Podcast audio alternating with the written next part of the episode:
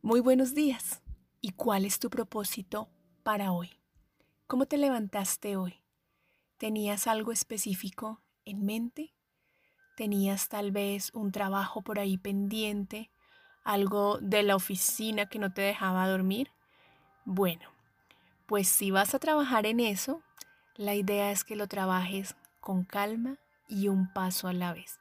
Pero el propósito, la invitación para hoy es que sea mucho más que realizar un trabajo específico que tengas que hacer todos los días en tu trabajo o en tu vida cotidiana.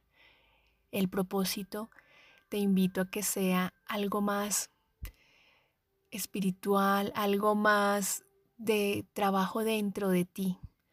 Tal vez llamar a esa persona que hace mucho no llama, no llamas y que realmente tienes como una insatisfacción con ella, tal vez esa disculpa que estaba pendiente, pedirle a esa persona o ofrecerle a esa persona.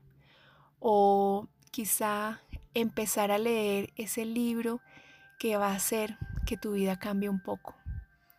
El propósito es algo que, que te cueste un poquito, que te saque de tu zona de confort, pero al mismo tiempo que no te frustre, que lo puedas ejecutar de manera tranquila y con amor. Lo importante es ponerle ese toque secreto que dicen las abuelas, el amor con el que vas a hacer y vas a ejecutar ese propósito de hoy.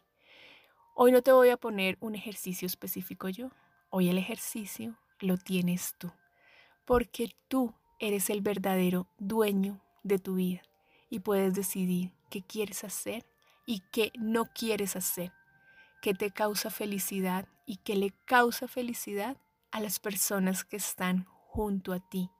¿Qué pasaría en tu vida si solo por hoy la vives con un propósito específico? ¿Y qué tal si al final del día puedes evaluar ese propósito? Puedes revisar si se cumplió o no se cumplió. Si se cumplió está perfecto si no se cumplió, no te vayas a juzgar ni a dar palo.